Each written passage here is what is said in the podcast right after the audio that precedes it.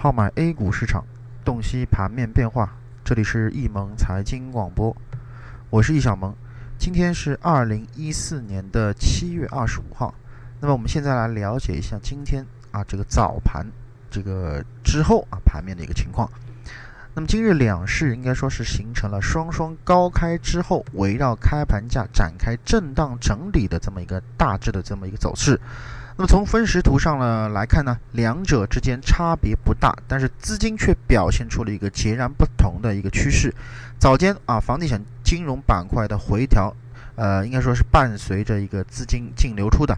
那么但是呢，随后在酒饮料啊，包括像煤炭啊、这个钢铁、呃有色矿产、有色金属啊等这个权重类板块的这个带动下啊。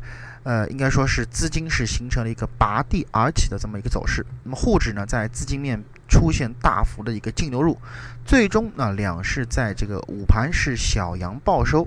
不过呢，在创业板和中小板方面呢，多头呢这一次呢也是形成了一个喘息的一个机会啊，指数呢是出现了一个小幅的反弹。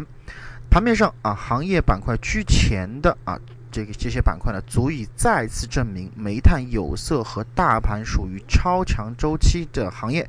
那么，呃，涨幅第四的钢铁板块，从这次双强势来啊，涨幅已经接近了百分之十。也就是说，当钢铁板块满足板块双强势条件之后，它的涨幅已经是超过了。啊，接近了百分之十。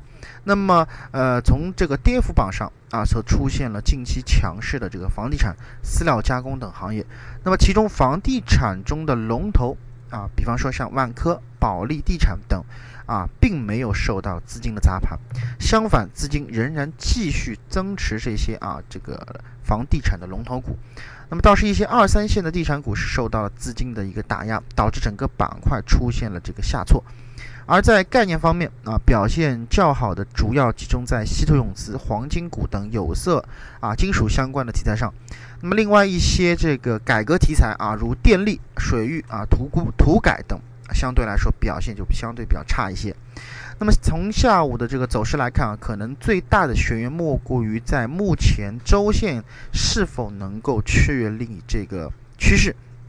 那么从上午整个大盘的表现，以成交量来看，周线上出现买入信号，应该是板上钉钉的事情，啊，而创业板如果午后能够再反弹一些的话，那么 S 点啊，从周线上的 S 点来讲，可能会得到消除，啊，但不管结果是否像预期一样啊，那么创业板趋势已经相对来说已经形成恶化，已经是一个不争的事实。